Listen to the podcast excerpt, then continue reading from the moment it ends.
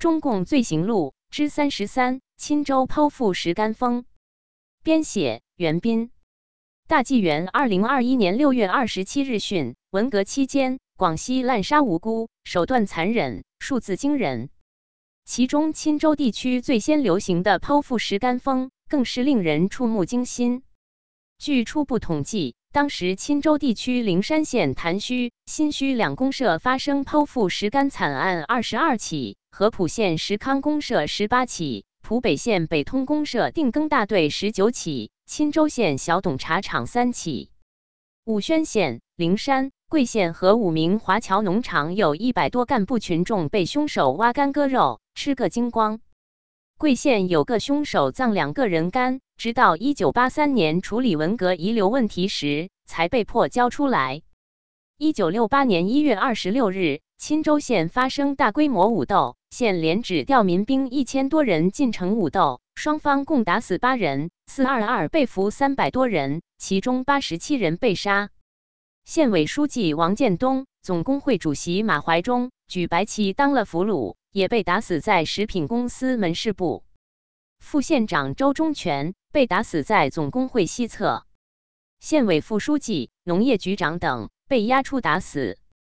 四月二十五日，浦北县北通公社博学大队刘维秀、刘家锦等人打死刘振坚后，又对其未满十四岁的女儿实施轮奸，然后打死，剖腹取肝、切乳房、割阴部。定更大队分四批杀了二十四人，剖腹取肝、煮食饮酒。剩下的寡妇女儿被勒令改嫁，并征收改嫁费。东兴县那乐公社那百大队枪杀张月夜时，张仲旦未死，公社打击投机倒把办公室主任陈德基用雷管插入张的鼻孔，然后引爆，炸得血肉横飞。九月七日至十七日，上思县纪委会召开农业学大寨四级干部会。以三代会、农代会、工代会、红代会名义，在上思中学召开群众专政大会，公开杀害十二人，并将部分死者割腹取肝，拿到县纪委饭堂煮食。食人干者包括县社领导干部。该县思阳公社武装部长王兆腾到核心大队布置杀人，当晚杀了邓彦雄一人，并开腹取肝与凶手一起煮食。还勉励大家都要吃，说吃了人肝胆子大。次日，王兆腾又布置杀害四人，剖腹取肝，传令每两三个生产队分一人肝吃，以此来共同专政。杀人者辱尸毁尸。上思县思阳公社女青年陆玉江，灵山县广江小学青年女教师黄少平，合浦县石康镇妇女陈国莲被打杀后，凶手又用棍棒插入阴道。将尸体裸沉路旁。钦州县城连指围剿四二二四二二广播员陆杰珍被抓获刺死后，凶手把他的裤子扯掉，把大号电光鞭炮塞入阴道，点燃爆炸。